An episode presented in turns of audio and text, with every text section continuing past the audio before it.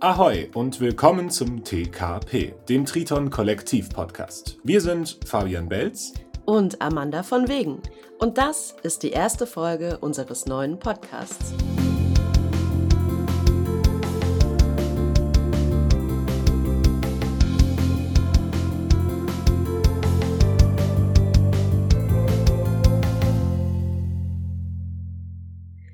Wir schreiben das Jahr 2022 oder drei nach Covid. Viele Menschen sind ausgelaugt, antriebslos und katastrophenmüde. Ein weiteres Jahr Pandemie, ein weiterer Krieg, Inflation, Angst und Traurigkeit.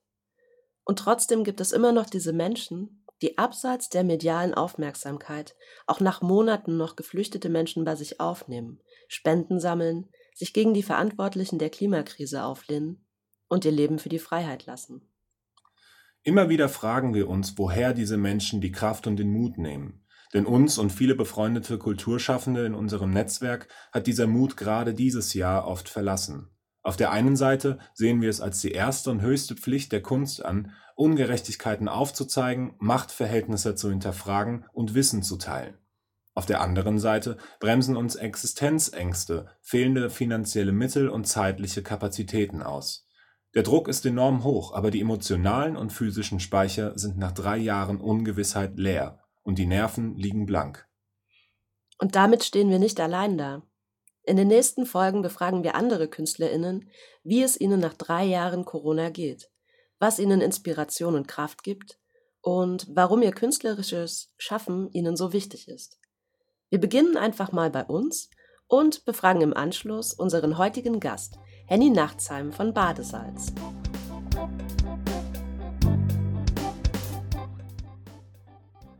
Amanda, du hast dieses Jahr die Festivalplanung vom Triton Studio Kollektiv übernommen, ein Drehbuch und Konzept für einen Kurzfilm geschrieben und diesen dann als Regisseurin umgesetzt.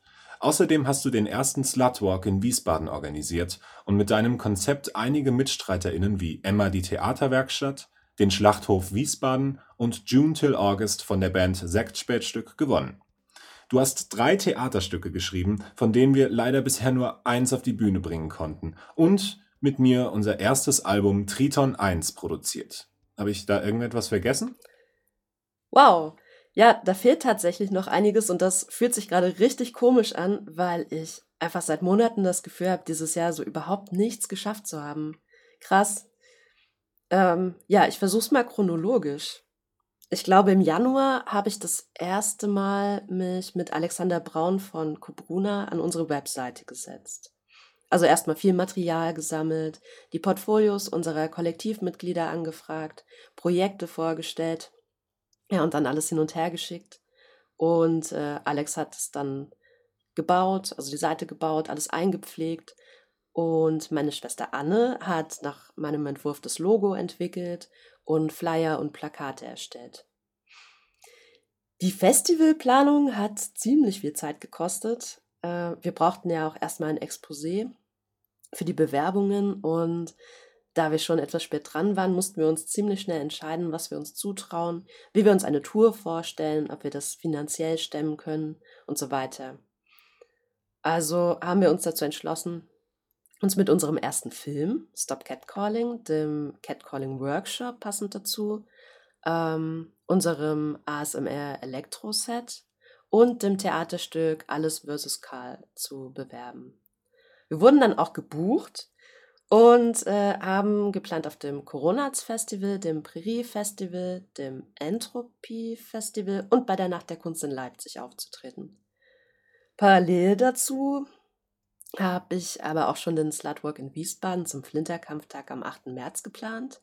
Und wie du schon gesagt hast, wirklich unfassbar viel Unterstützung von Barbara Haker, aka Emma, die Theaterwerkstatt, Alexa Sommer von I Take Your Picture, dem Schlachthof Wiesbaden und June till August vom äh, Sektspätstück erhalten, aber auch von ganz vielen anderen. Also Tim Grote, der uns den ganzen Tag mit der Kamera begleitet hat, Susanne Anders, die ihr Regiedebüt präsentiert hat und die Wali, die ganz viel Orga an dem Tag mitgetragen hat und äh, auch den Stand mit dem tollen Vulva-Bingo von Bingo mit H am Ende. und den Vulvataschen von Fine betreut hat. Und natürlich von dir. Außerdem gab es ja auch in den Wochen vor dem 8. März eine eigene Podcast-Reihe mit feministischen Themen und ganz vielen tollen Gästinnen. Im Schlachthof konnten wir dann auch unseren ersten Film im Stop Catcalling vorstellen. Und ziemlich direkt im Anschluss haben wir dann auch schon Triton geholt, unseren VW-Bus, und mit dem Ausbau und den Reparaturen angefangen. Ja, und dann kam aus dem Nichts die Idee, äh, die Idee, Idee zum Drehbuch von Trümmerblumen. Im Nachhinein völlig wahnsinnig, dass wir das direkt umgesetzt haben. Also Drehbuch, Kostüme, Ort, Besetzung. Das stand ja alles innerhalb weniger Tage und gedreht wurde dann an einem Tag mit drei Kameras aus drei Perspektiven gleichzeitig, plus Close-ups und Atmomaterial. Das war schon, war schon tight. Ich bin aber wirklich froh, dass wir das durchziehen konnten und jetzt genug Zeit haben, in Ruhe zu schneiden. Und äh, ja, immerhin haben wir sieben Schauspielerinnen und Baby Tede auf so einen kurzfristigen Termin casten können. Und ich glaube, ein wichtiger Auslöser für diesen Film über Frauen in Kriegssituationen war natürlich der Krieg in der Ukraine. Aber weltweit sind weiblich gelesene Menschen schon so viel länger einem unfassbaren Leid ausgesetzt. Und das Thema wurde ja im Laufe des Jahres immer aktueller. Also zuletzt durch die brutalen Vergeltungsmaßnahmen gegen Demonstrantinnen während der Revolution im Iran zum Beispiel. Am 8. März 23 feiern wir die Premiere von Trümmerblumen wieder im Schlachthof Wiesbaden. Und ich habe jetzt schon ein bisschen Angst davor, was ich bis dahin in meiner Rede noch hinzufügen muss. Und in unserem Theaterstück Alles versus Karl geht es ja auch um Frauen im Krieg. In diesem Fall um die historischen Personen Alice Scharleck, einer der ersten weiblichen Kriegsfotografinnen, und Karl Kraus, dem Wiener Autor und Publizist der Fackel. Leider konnten wir 2020 ja mit dem Stück nicht so durchstarten wie geplant. Ähm, denn nachdem das erste Festival ja fantastisch lief, sind wir auf dem Weg zum zweiten mit unserem Triton liegen geblieben, wodurch sich eine ganze Reihe anderer Probleme ergeben haben und wir zwei Festivals absagen mussten. Es hat mich schon ziemlich lange beschäftigt und entmutigt, und mir auch irgendwie das Gefühl gegeben, versagt zu haben. Obwohl das letzte Festival ja auch wieder wunderschön war und wir mit so vielen tollen Menschen zusammenarbeiten konnten. Aber trotzdem ist doch noch einiges liegen geblieben jetzt für die letzten Tage von 22 oder die ersten von 23, weil danach geht es ja jetzt auch schon wieder direkt los mit den Festivals, Slutwork, den Film, Musik, Workshops. Mhm. Aber das klingt für mich eigentlich nach einem ziemlich erfolgreichen Jahr. Da ist was dran, ja. Aber kommen wir doch mal zu deinem Jahr. Du hast dieses Jahr drei Alben und eine Single veröffentlicht, auf Festivals gespielt, am Bus rumgeschraubt, in unserem Stück gespielt, den Slutwalk organisiert, einen Film gedreht, den Grundstein für das Well TV Orchester gelegt, spielt seit September die Rolle des Grafen Dracula beim Gruseldinner, bist in dieser Saison auch technischer Leiter, hast die Musik für ein weiteres Hörbuch vertont, wirst überhaupt mit Aufträgen überschüttet. Habe ich irgendwas vergessen? ähm, das klingt so geballt wirklich ganz schön viel. Ähm, eigentlich können wir uns aufhören zu fragen, ähm, warum, wir, warum wir so erschöpft sind. Ich komponiere ja Musik für die unterschiedlichsten Produktionen, vom Hörspiel über Computerspiele bis zu Theaterstücken und Filmen und vieles mehr. Das ähm, mache ich ja auch schon etwas länger. Aber in diesem Jahr habe ich meine Leidenschaft für elektronische Musik erst so richtig entdeckt und tobe mich da gerade in jeder freien Minute aus. Ähm, vor ein paar Wochen erst waren die Wali von äh, Sin and Passion with Wali und Markus von Bildhieb Shibari ähm, bei mir im, äh, und äh, wir haben Seilgeräusche in ihrer Performance aufgenommen. Daraus habe ich im Anschluss den Soundtrack für ihre Show komponiert. Also da arbeite ich jetzt auch gerade noch ein bisschen dran. Ähm, äh, was weiteres? Ja, die Arbeit an Rafu, einem Kinderbuch mit äh, Geschichten über eine Giraffing, äh, über eine, über eine Giraffing, über eine Giraffe mit Looping im Hals. Ähm, war wieder etwas ganz anderes. Denn auch das Hörbuch ist auch schon veröffentlicht und bei vielen ähm, AnbieterInnen erhältlich. Ähm, ebenso wie die Bücher und vieles mehr. Außerdem möchte Rafu auch sehr gerne bald auf die Bühne. Daran arbeite ich mit, mit seiner Schöpferin Verena Prim ähm, und ihrem Team. Ja, auch das klingt alles großartig. Aber auch wenn wir in den letzten Monaten viel getrennt mit anderen Produktionen getourt sind, weiß ich, dass du dich auch ziemlich ausgelaugt und erschöpft fühlst. Hm, was denkst du, woran liegt das? Also ich habe dieses Jahr sehr viel aufgeräumt und mich ähm, Dingen gestellt und das hat viel Kraft gekostet. Ähm, aber gerade dieses, diese, diese drei Corona-Jahre haben mir gezeigt, was für mich wirklich wichtig ist und wo die großen Energielecks sitzen. Ähm, ich bin dabei, es so, so die, die so weit es geht zu reparieren und wieder mehr Platz für Energiebrunnen zu schaffen. Ähm, mehr Zeit für Hobbys, die ich nicht gleichzeitig auch, also die nicht gleichzeitig auch Jobs sind, ähm, sowas wie Basketball ähm, oder auch mal wieder mit Freundinnen treffen, die in keinem beruflichen Verhältnis zu mir stehen. Ähm, außerdem noch mehr Abstand zu toxischen Gewohnheiten und Menschen zu gewinnen, weil ich oft nicht die Kapazitäten habe, um mich wieder ähm, aufzurichten, wenn mein ganzer Optimismus aufgesaugt wurde. Ähm, ich bin eigentlich ein total positiver und fröhlicher Mensch und da will ich wieder hin und ja. Ja, das kann ich nur unterschreiben. Einfach keine Müllhalde mehr für schlechte Energie sein und wieder mehr Spaß und ein bisschen Sorglosigkeit zulassen. Und wenn es auch nur während der zwei Stunden auf dem Sofa der besten Freundin beim Horrorfilm gucken ist oder beim Tanzen gehen oder was auch immer.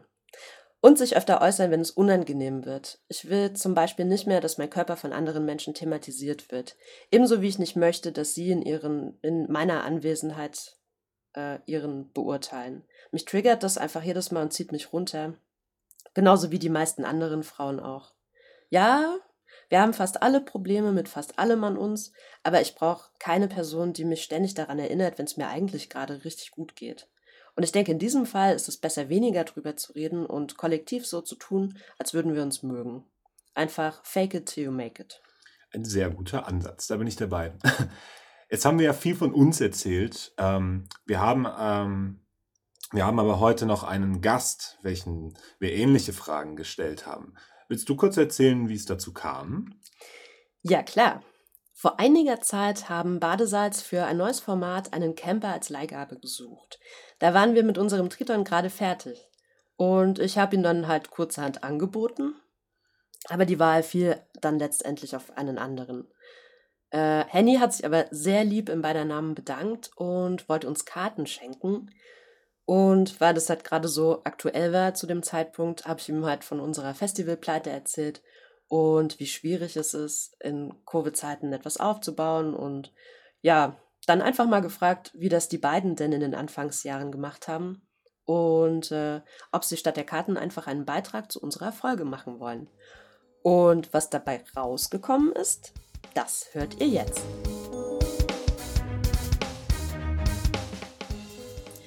Hallo lieber Henny, schön, dass du Zeit gefunden hast. Hallo Mandy, hallo Fabi. Erstmal vielen Dank, dass ich ähm, heute euer Gast sein darf.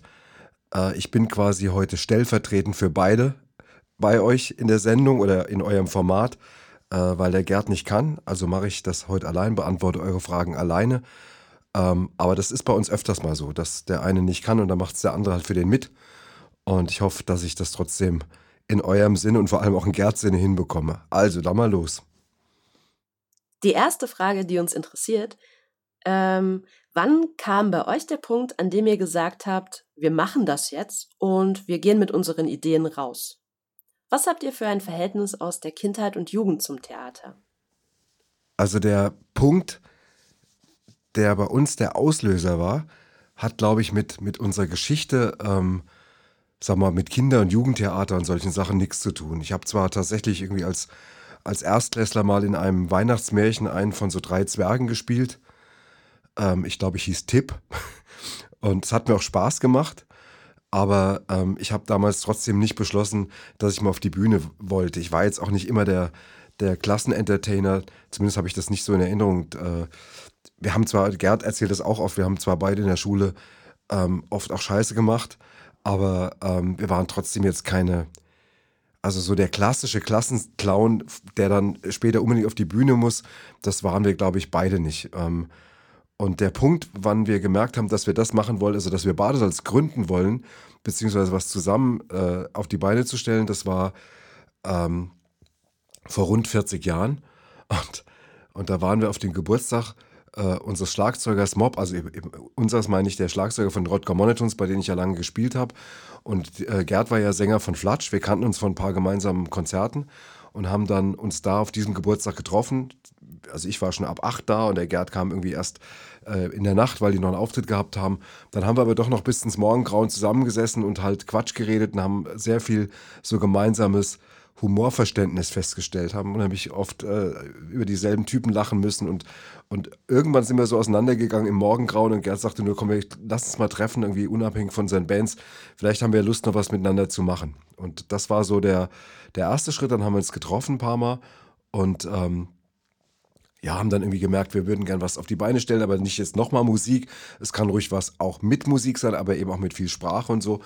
Und dann haben wir dieses Duo irgendwie gegründet und haben dann auch einen ersten Auftritt irgendwann ausgemacht. Also wir, wussten aber lange Zeit gar nicht, was wir da machen wollen, weil es zum Beispiel jetzt gar keine Comedy-Formate gab. Das klingt jetzt ein bisschen komisch, aber da gab es den Begriff noch gar nicht. Und wir wollten nur irgendwas auf der Bühne machen, was lustig ist. Und äh, Gerd hatte natürlich eine gewisse positive Vorbelastung durch Flatsch, weil die ja auch schon diese Mischung hatten aus Sketchen, Live-Sketchen und äh, Musik. Und, aber er wollte es halt eben nochmal mit mir in einer etwas anderen Form machen. Und so ist dann irgendwann über Umwege unser erstes Programm, das Superdunglong, äh, entstanden, was wir dann ja, ein halbes, dreiviertel Jahr, nachdem wir das äh, beschlossen hatten, dann das erste Mal aufgeführt haben. Das war eigentlich der Punkt, ähm, wo wir gesagt haben, oder sagen wir mal, der Punkt, eigentlich war dieser Geburtstag, wo wir gesagt haben, wir machen was zusammen, wir wollen was machen. Dann haben wir uns gefragt, wie die Stücke entwickelt werden. Also habt ihr eure ursprünglichen Ideen immer so umsetzen können? Oder ist das, was wir heute von euch kennen, das Ergebnis vieler Prozesse? Also, ähm, ich würde mal sagen, egal was wir zusammen entwickeln, also ob das jetzt irgendwie ein Bühnenstück ist, ob das äh, CD-Sketche sind, Audiosketche, Videosketche, äh, Musiktitel und so weiter, da gibt es ja eine ganze Reihe. Ähm, es ist immer so, eine, so ein Hybrid, ähm, oder wir sind dann so in so einem Hybrid, hybridialen Zustand, sagt man, glaube ich. ich glaube, das Wort gibt es gar nicht. Und, ähm, und zwar, ähm, also erstmal nehmen wir mal ein Bühnenstück. Wir setzen es erstmal hin und, äh, und quatschen, um was es um, ungefähr gehen soll. Äh, zu, zur Erklärung, die Leute, die uns jetzt lange nicht gesehen haben, wir spielen schon sehr, sehr lange keine Nummernprogramme mehr, sondern zusammenhängende Comedy-Theaterstücke mit einem festen Bühnenbild, mit einem festen Rahmen, mit zwei Hauptfiguren. Und dann ist aber ziemlich viel erlaubt. Ähm, aber erstmal legen wir das fest. Und das ist der erste Prozess. Also nehmen wir mal jetzt das äh, vorletzte Programm der Chefs. Da haben wir irgendwann gesagt, okay, wir wollen zwei Kneipen zwei Kneipenbesitzer haben. Die haben so zwei kleine Kneipen nebeneinander, die wurden dann auch für uns gebaut. Ähm, und die stehen auf der Bühne und die beiden können sich nicht leiden, sind totale Konkurrenten, tun sich aber irgendwann auch zusammen, weil sie irgendwie glauben, dass es dann mehr Erfolg bringt, mehr Gäste, was natürlich völliger Schwachsinn ist, aber das ist so deren Grundsatz oder grundsätzliche Idee und dann wird das bearbeitet. Dann fangen wir an, über den Anfang nachzudenken. Wir treffen uns regelmäßig mehrmals die Woche, sitzen viele Stunden zusammen. Dann geht aber auch jeder bei sich so in sein Kämmerlein und fängt an, einzelne Szenen zu schreiben, die er dann immer, sobald sie einigermaßen fertig sind, ähm, dem anderen schickt dann geht das Ping-Pong los. Ähm, dann, wenn ich dem Gerd einen Text schicke, dann kommt er ein paar Stunden später wieder mit Anmerkungen, Verbesserungen.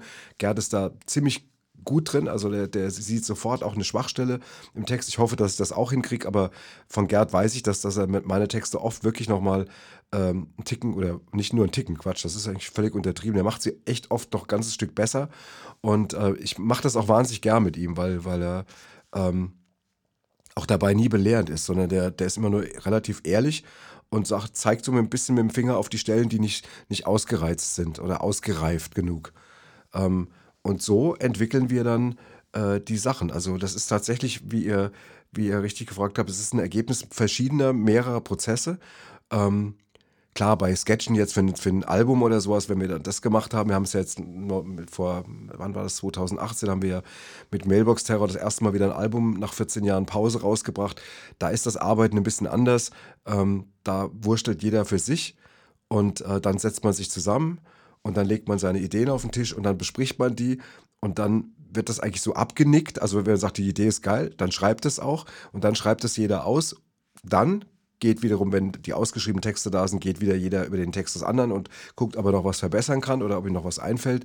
Aber das ist ein bisschen ähm, eine schmalere Version. Die Bühnenstücke sind eigentlich die interessanteste Art der Arbeitsentwicklung, weil wir da wirklich sehr, sehr lange erstmal zusammenarbeiten und dann getrennt immer natürlich im Austausch und so weiter. Dann kommen ja später wieder die Proben. Äh, wir proben ja an so einem Stück dann auch ziemlich lange. Da passiert natürlich auch nochmal ganz viel, weil man manchmal beim Proben auch merkt, ah, die eine oder andere Szene ist auf dem Papier besser, als wenn man sie spielt und so weiter. Und das sind alles so verschiedene Prozesse, die, die wir natürlich auch sehr lieben. Ähm, weil sie uns ja auch Spaß machen. Also klar ist dann, irgendwann gibt es auch eine Phase, so ein paar Monate vor der Premiere, werden die Beine schwer und dann denkt man auf einmal, ist das überhaupt was? Und dann kommen die Selbstzweifel und ähm, da sind wir auch überhaupt nicht drüber erhaben, aber eigentlich ist das ein schönes Arbeiten. Und das Programm, was wir jetzt spielen, Kaxidudes, da will ich nicht zu viel verraten. Vielleicht hört jetzt jemand noch das hier und äh, will das später mal sehen.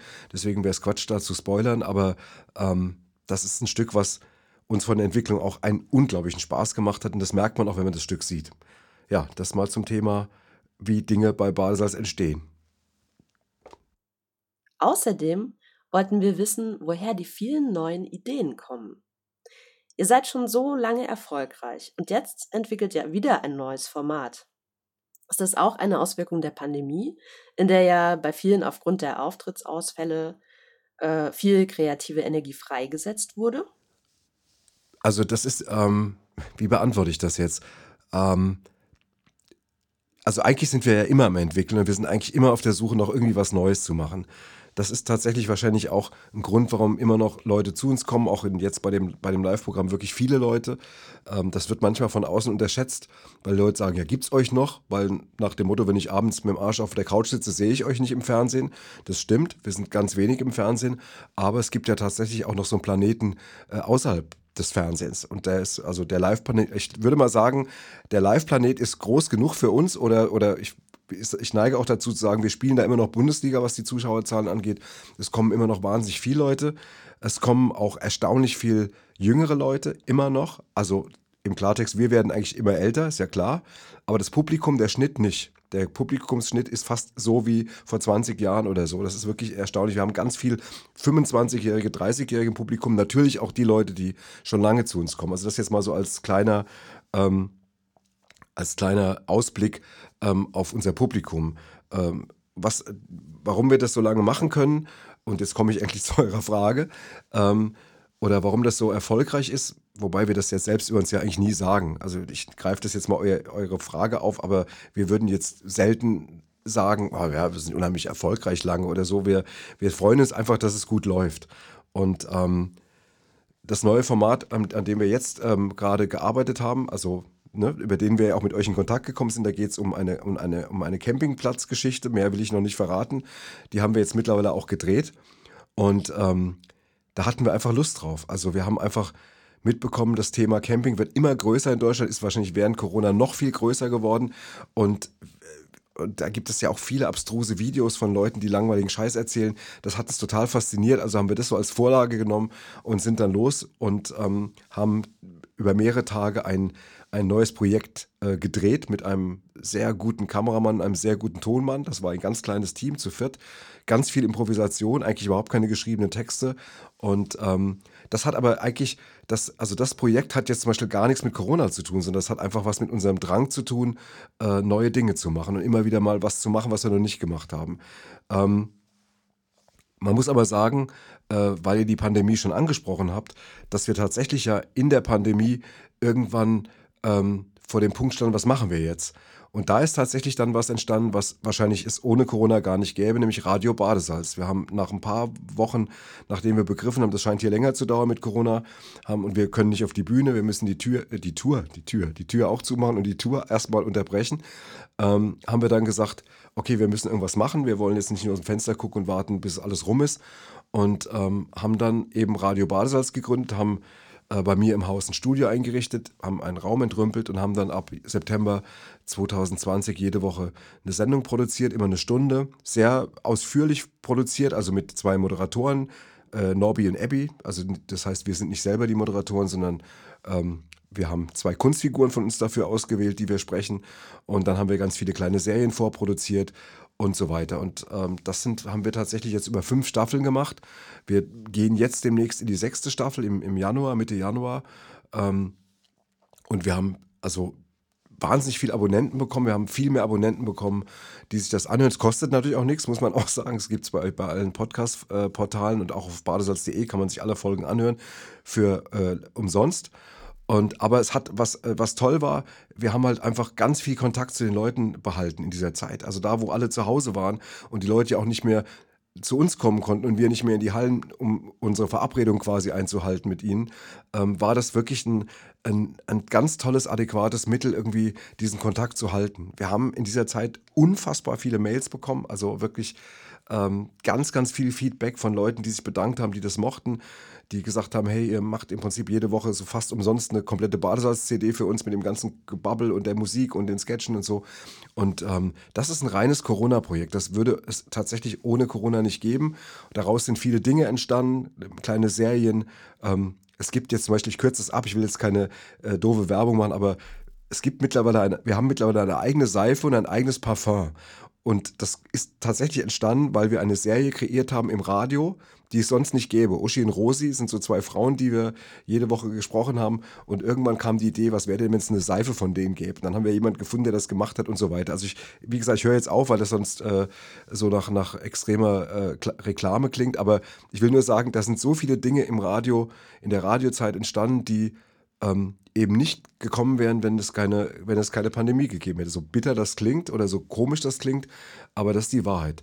Und ähm, ja, also was die kreative Energie äh, angeht, um das jetzt abschließend zu sagen, das war, glaube ich, bei uns noch nie das Problem. Wir, wir, lieben das, was wir machen. Wir können uns sehr gut befeuern, wenn wir zusammen rumspinnen. Es ist immer ein sehr gutes Brainstorming. Jeder hat auch genug eigene kreative Energie, um Dinge zu machen. Gerd hat jetzt gerade vor geraumer Zeit ein spanischsprachiges Album rausgebracht, ein Musikalbum, ähm, weil er Spanisch gelernt hat, weil er diese Sprache so mag und weil er dann auf einmal äh, Lust hatte, Texte zu schreiben und die auch zu singen.